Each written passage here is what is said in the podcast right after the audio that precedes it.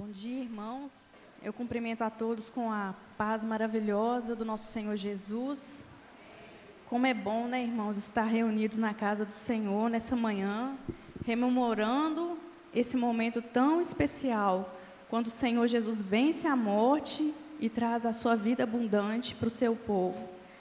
Realmente meditar nessa, nessa palavra, vendo tudo aquilo que ele passou no Calvário, e mesmo assim sendo fiel ao Senhor até o fim, nos leva a ter uma esperança profunda de que todas as suas promessas são reais e nada do que aconteça na nossa caminhada ela deve tirar o nosso foco do Senhor, que é a sua volta, que é estarmos preparados para o dia da vinda do Senhor. E buscando do Senhor uma direção a respeito dessa palavra para dar aos irmãos, o Senhor trouxe um assunto que está relacionado com o tema da ressurreição.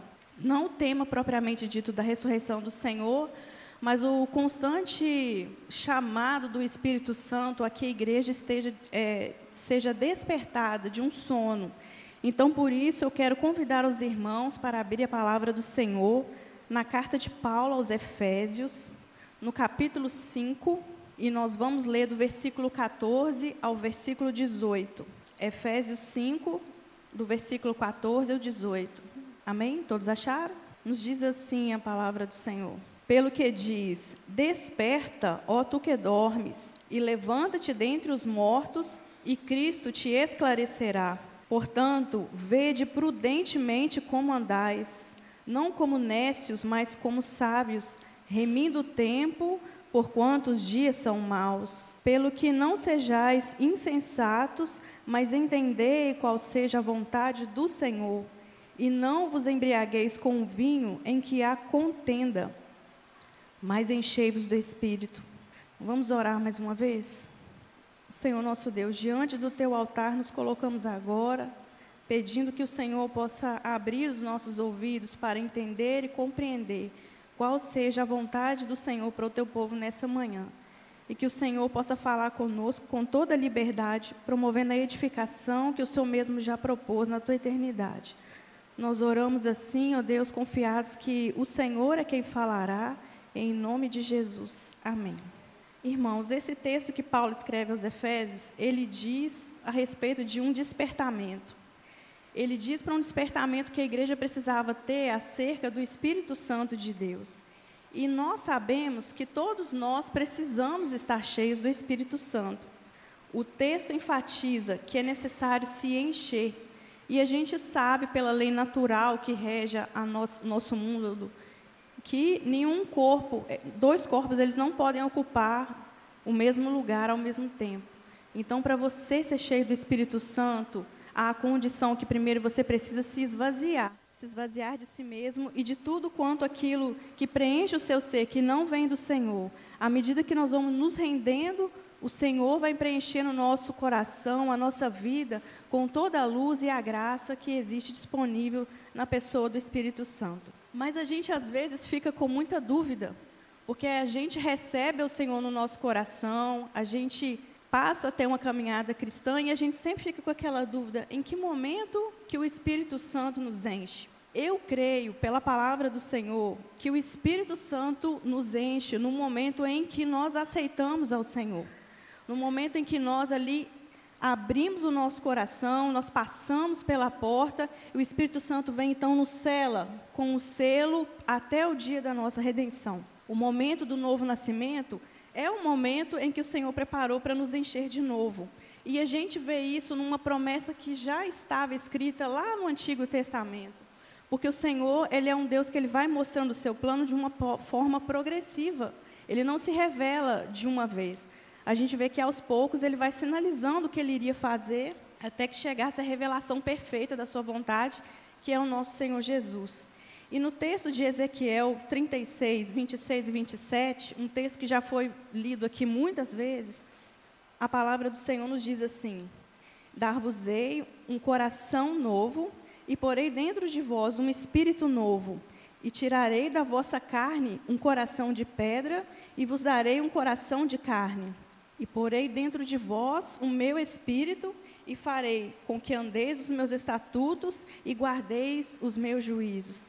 Esse momento que Ezequiel está falando ele está apontando para uma nova aliança, quando o povo ainda estava sendo regida pela antiga. E nesse texto a gente vê que ele, que ele nos dá um coração novo, ele nos dá um espírito novo e ele ainda soma: lhes darei o meu espírito. Você vê que é um novo nascimento completo. Ele nos dá uma nova alma, que é né, o cerne das nossas emoções sendo completamente renovados, regenerados pelo Senhor. Ele renova a nossa mente e ainda nos dá o Espírito Santo de Deus para nos conduzir neste caminho. Isso é, nos traz à memória que nós não somos agentes passivos nessa caminhada. E, na verdade, o Senhor nos chama para ser cooperadores ativos na obra. Um exemplo disso está na própria carta aos Efésios, no capítulo anterior, que ele diz: Aquele que furtava, não furte mais. Ou seja, ele te dá uma opção de escolha. Você fazia um ato, mas agora você nasceu de novo. Então você vai passar a ter uma chance de discernir e escolher, optar, fazer aquilo que é certo. E ele diz: antes trabalhe para que possa ajudar aquele que passe algum momento de dificuldade. Então você vê que aqui o Senhor não explica numa escolha e numa ação. A gente sabe que a gente não, não tem poder para mudar o nosso passado, mas o Senhor, Ele nos dá um presente todos os dias. E através do presente, das escolhas que fazemos debaixo da direção do Senhor, o Senhor nos constrói um novo futuro. A antiga aliança, ela, ela tinha o um símbolo naquelas duas tábuas de pedra que Moisés levou para o povo, onde ali estava a lei do Senhor. E a gente vê que tem uma diferença com a nova aliança, porque quando o Senhor, ali naquela última Páscoa que ela celebra com os discípulos, ele coloca ali como símbolo é, um novo nascimento, né, que é a sua própria carne e o seu sangue, que ele enfatiza que é necessário nascer de novo. Então, a gente vê que a vontade do Senhor é que nós passamos a viver não apenas uma, uma lei que rege a nossa mente, mas que ela brote do nosso interior, sermos regenerados para passarmos a fazer a vontade do Senhor de acordo com aquilo que o Espírito Santo nos toca. E a gente vê que o Senhor, na primeira parte, ele mostra a sua vontade através de uma lei, mas a lei da primeira aliança, ela tinha um problema. Aliás, a aliança em si tinha um problema. E qual que era o problema dela? É que ela não conseguia aperfeiçoar o homem.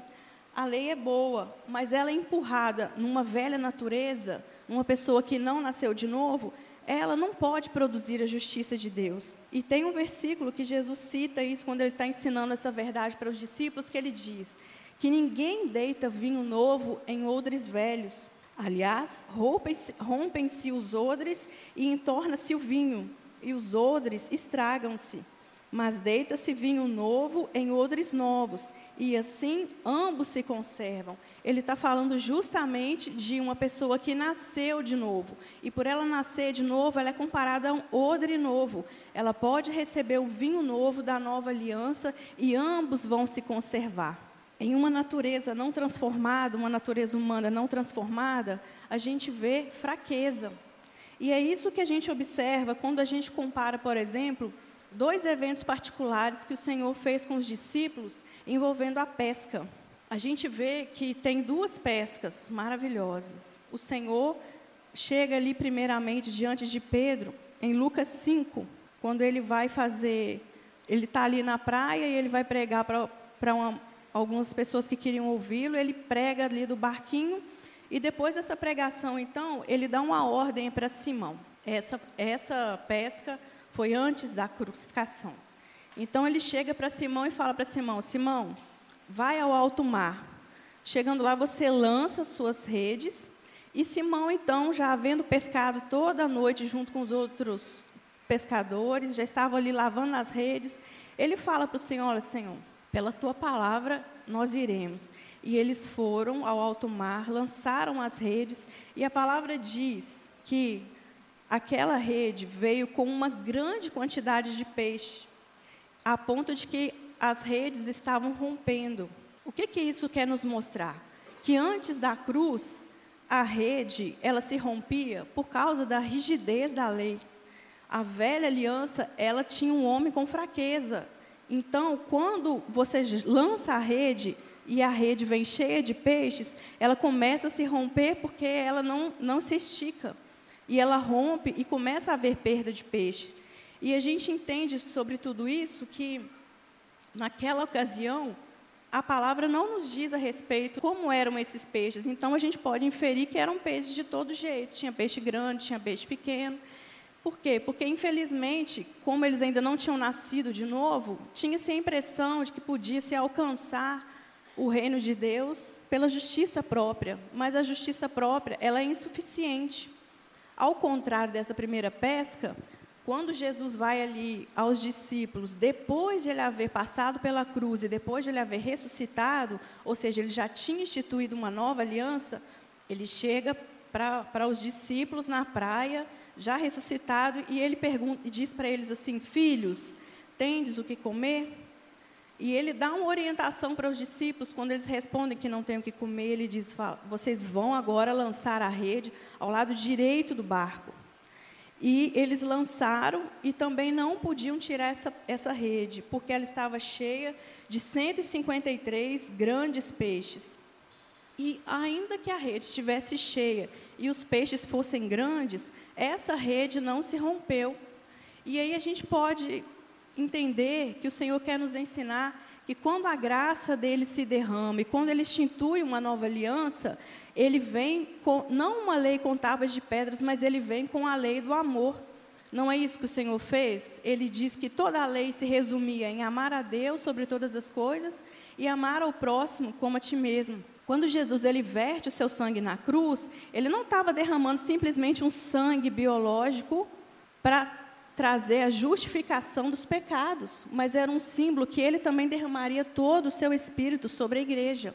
E esse Espírito Santo é que nos faz ter uma rede que se expande.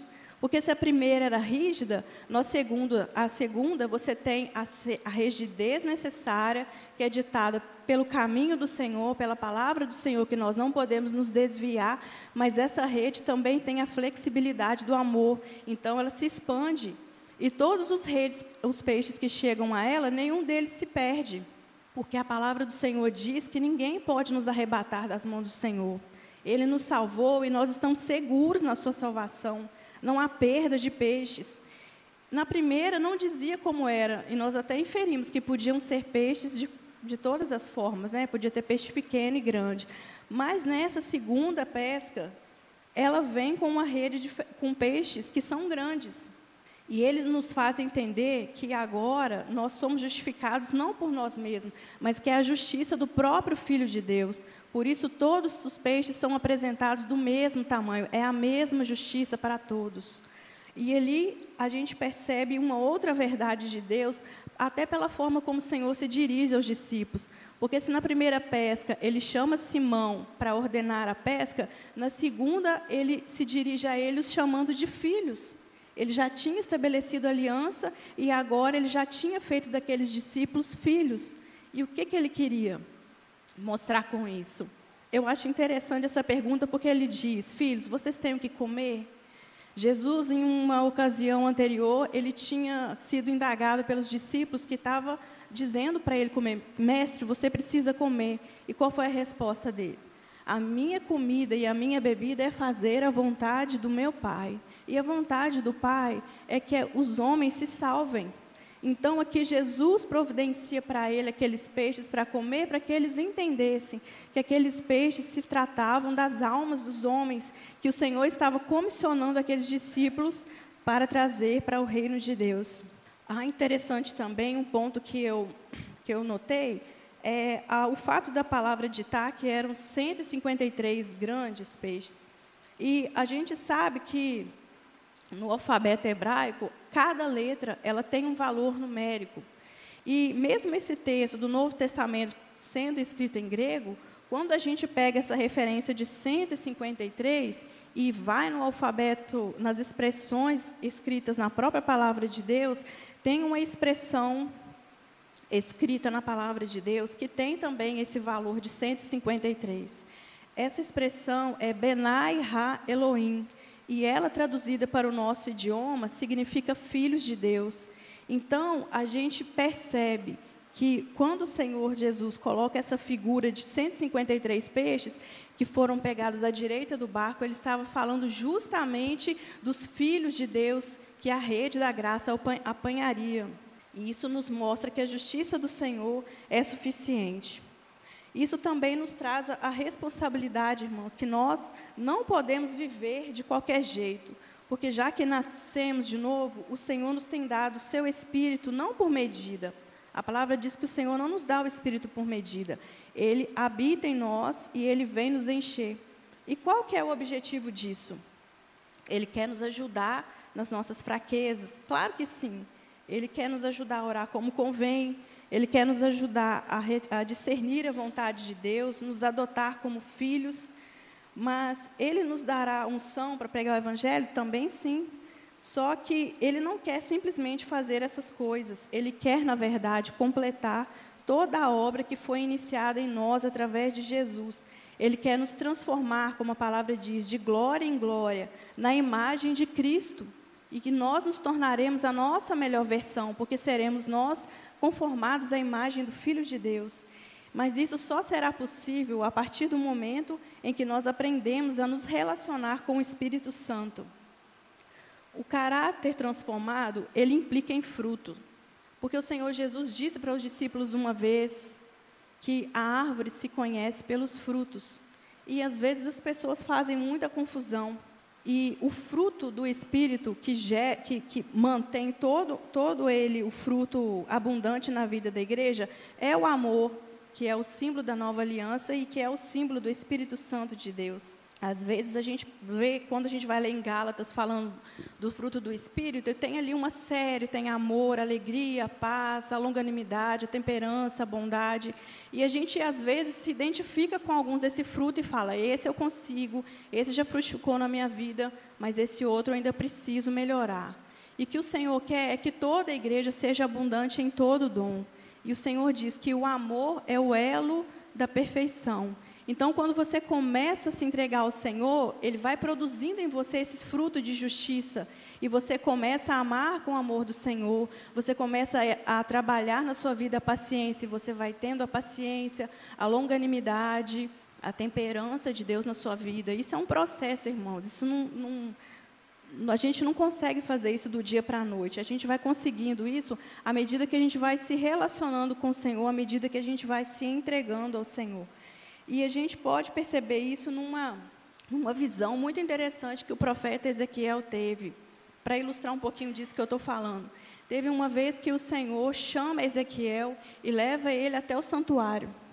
E ali o Senhor mostra para ele um rio saindo daquele santuário.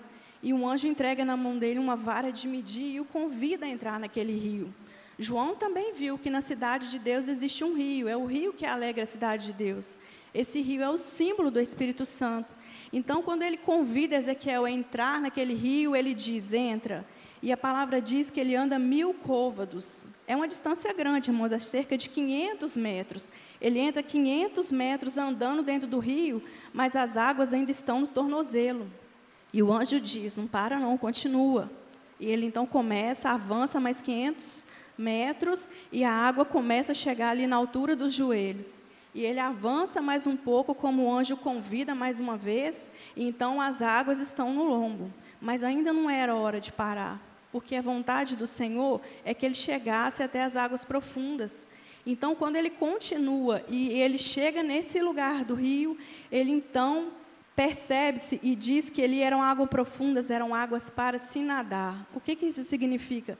Que os pés dele já não estavam mais tocando o leito do rio, e a nossa caminhada cristã é assim. Quando o Senhor nos chama e nós passamos pela porta, a gente entra na presença do Senhor e começa uma caminhada com o Espírito Santo. Ele nos conduz e nos leva à presença de Deus, a gente começa a ter as nossas primeiras experiências, a gente vê que o Senhor anda ao nosso lado, que Ele quer nos conduzir, mas Ele quer que a gente experimente mais, e muitas vezes a gente fica parado nesse lugar ele diz avança um pouco mais e ele ele vai entrando, a gente vai entrando, vai conhecendo mais de Deus e vai se deixando ser cheios do Espírito. E a dinâmica do rio é interessante porque a gente acha assim que agora eu estou entrando no rio, eu estou tendo mais de, mais do rio, mas na verdade o rio está tendo mais de você. E até o momento que você vai caminhando com a água chegando nos lombos e os seus pés tocando no chão, a gente entende que a gente ainda se governa. Você pode decidir se você vai parar, se você vai retroceder. É você que está no controle, você está sentindo aí os seus pés no chão, mas o Senhor não quer você neste lugar. Ele quer você na água, nas águas profundas, porque quando você estiver nas águas profundas, é o rio de Deus que vai levar você. E é Ele que vai conduzir a sua vida para cumprir todos os propósitos maravilhosos que o Senhor já reservou para mim e para você. A gente percebe que isso era uma verdade na vida da igreja. E eu vou citar aqui rapidamente a experiência de Paulo. Paulo, ele estava indo a caminho de Damasco quando teve a experiência dele de conversão. E ele, ele vê o Senhor, ele conversa com o Senhor, o Senhor se revela a ele como o Salvador. E ele diz, o Senhor, ele, Paulo pergunta para ele, Senhor, o que queres que eu faça? E o Senhor dá a ele uma direção. Você vai para a cidade que será dito que convém fazer. Então, quando ele entra na cidade, ele entra na casa de Judas e a palavra diz que ele fica lá três dias e três noites, sem comer e sem beber, fechado no quarto, orando. Paulo estava cego, ele tinha perdido a visão. E ao mesmo tempo que ele estava orando, o Senhor Jesus vai lá para Ananias, um discípulo que discernia a vontade de Deus. Porque o Senhor diz, Ananias, e prontamente ele responde: Eis-me aqui, Senhor. E ali o Senhor dele dá a direção exata do que ele vai fazer. Ele fala assim: Olha, você vai à rua direita, na casa de um homem chamado Judas, e chega lá, você procura por alguém por nome de Saulo. E ele imediatamente identificou, eu imagino que na hora ele deve ter ficado temeroso, porque sabia que ele era perseguidor da igreja. Falou, Senhor, é uma tarefa difícil de fazer, né? Como se diz, eu tenho certeza que eu quer que eu vá lá? Mas o Senhor tranquiliza o coração dele, fala assim, você pode ir, porque ele é para mim um vaso escolhido. E quando eu li o texto e eu percebi que quando ele chega lá, ele não se dirige a Paulo chamando a Paulo pelo nome, ele diz irmão Saulo. Ele reconheceu que aquele homem já fazia parte da, da família de Deus, ele tinha passado pela porta. Ainda que ele estivesse cego, ainda que ele não estivesse vendo, o Senhor enviou Ananias ali com uma comissão. Ele falou assim: Você vai chegar lá e você vai orar por ele e ele vai ver. E ele já sabe que você vai, porque eu já mostrei para ele que vai chegar lá um homem chamado Ananias, vai orar com ele e ele vai recuperar a visão. Você vê o Espírito Santo trabalhando junto com a igreja para que o propósito fosse alcançado?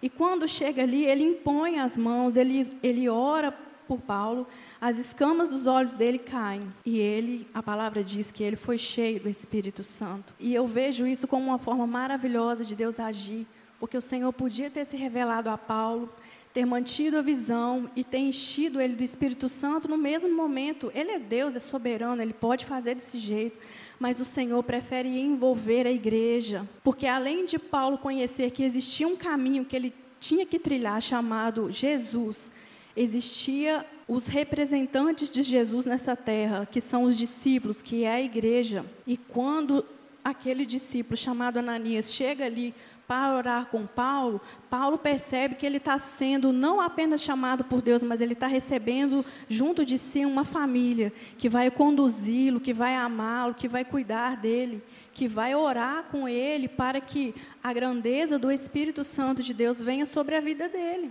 As pessoas ainda não sabiam, irmãos, o que, que era o Espírito.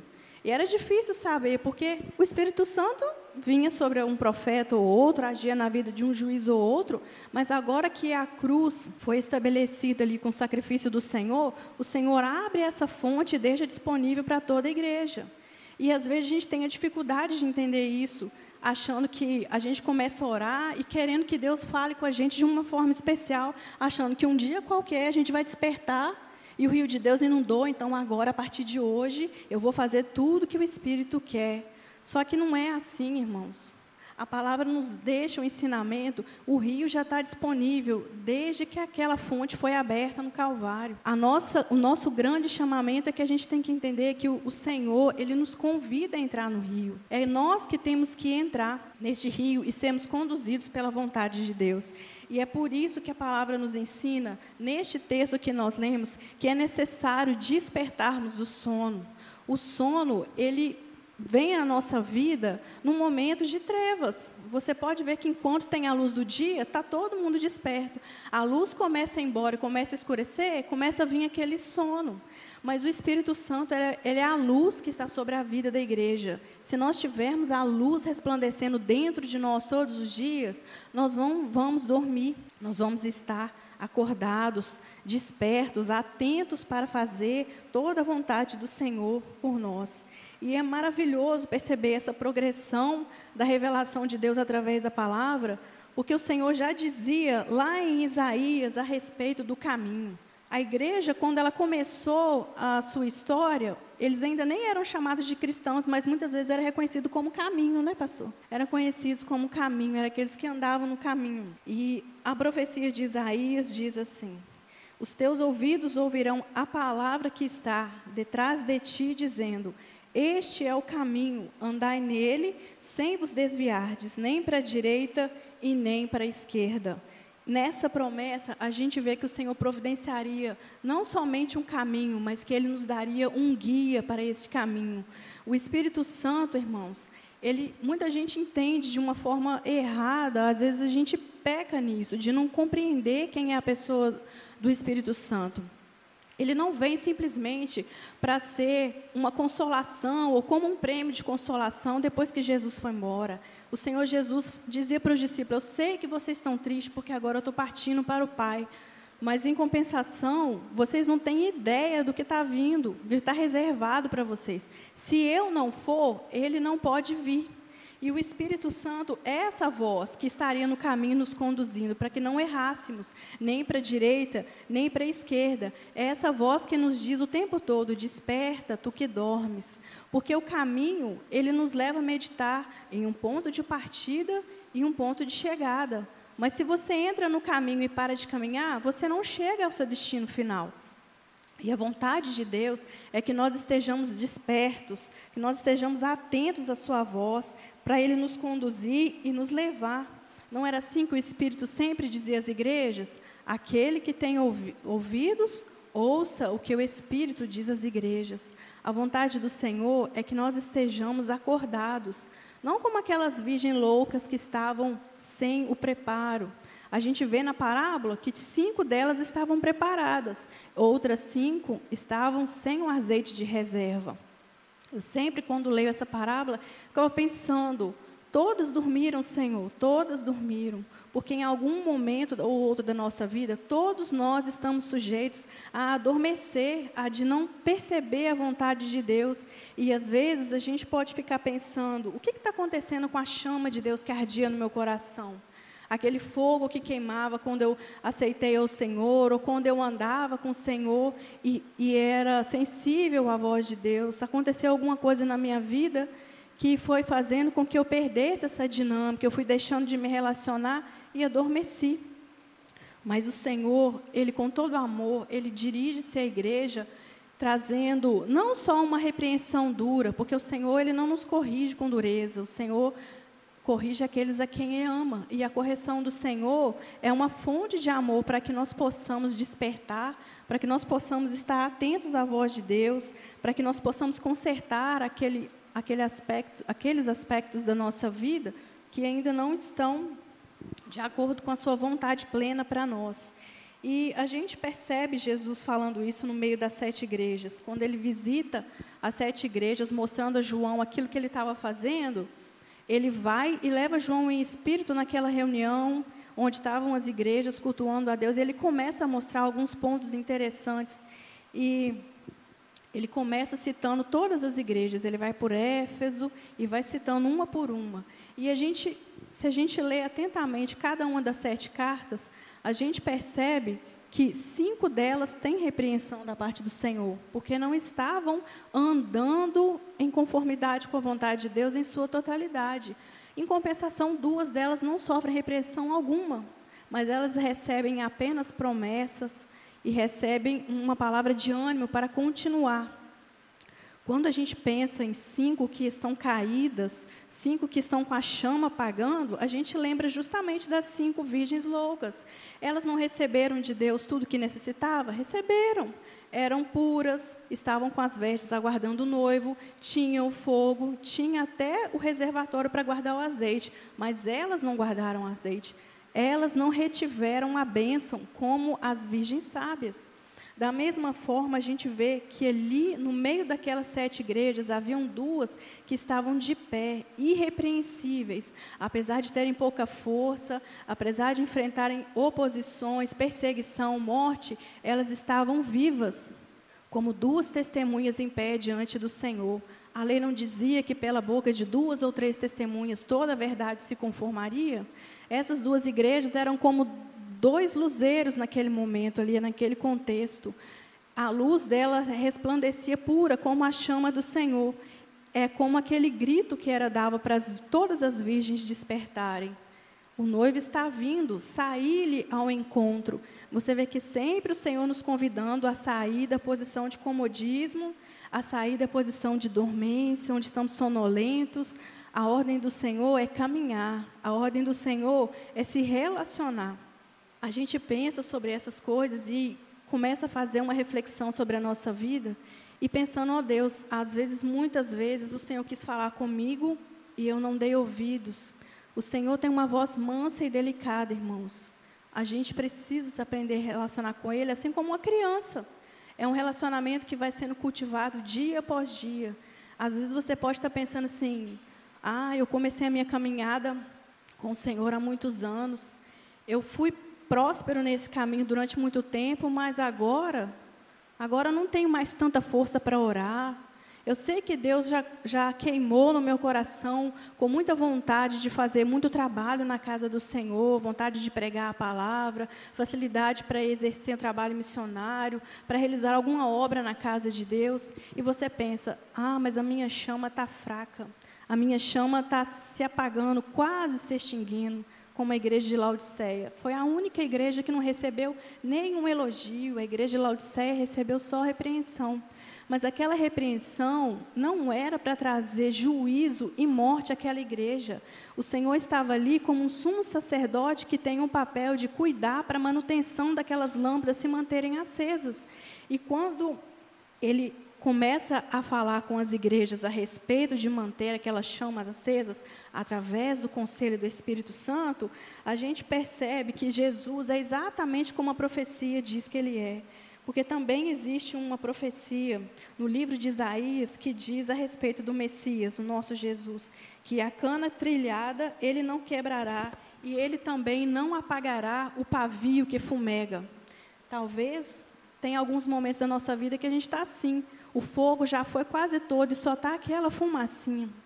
Mas o Senhor é aquele que vem acender a chama de novo. E o desejo do Senhor para nós é que eu e você possamos nos colocar diante de Deus, entrando neste rio sem retroceder, ouvindo o conselho do Espírito, deixando a palavra do Senhor, o ministério do Espírito Santo nos encher. Nós não podemos entristecer o Espírito.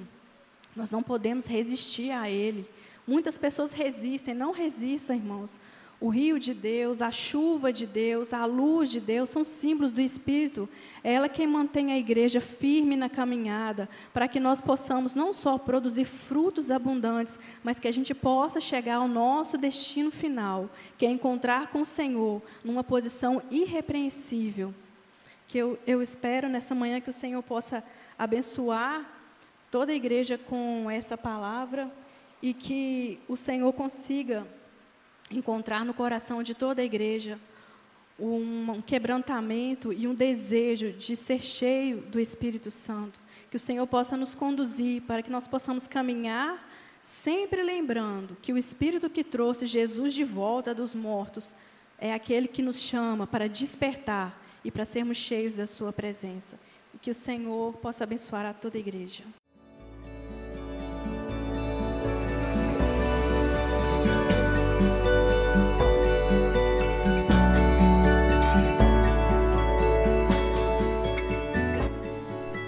Igreja Batista do Bom Retiro tem plena convicção de que a palavra de Deus é poder para salvar e transformar vidas. Nosso desejo é que essa mensagem tenha alcançado seu coração. Para saber mais sobre quem somos e em quem acreditamos, acesse ibbrpatinga.com.br.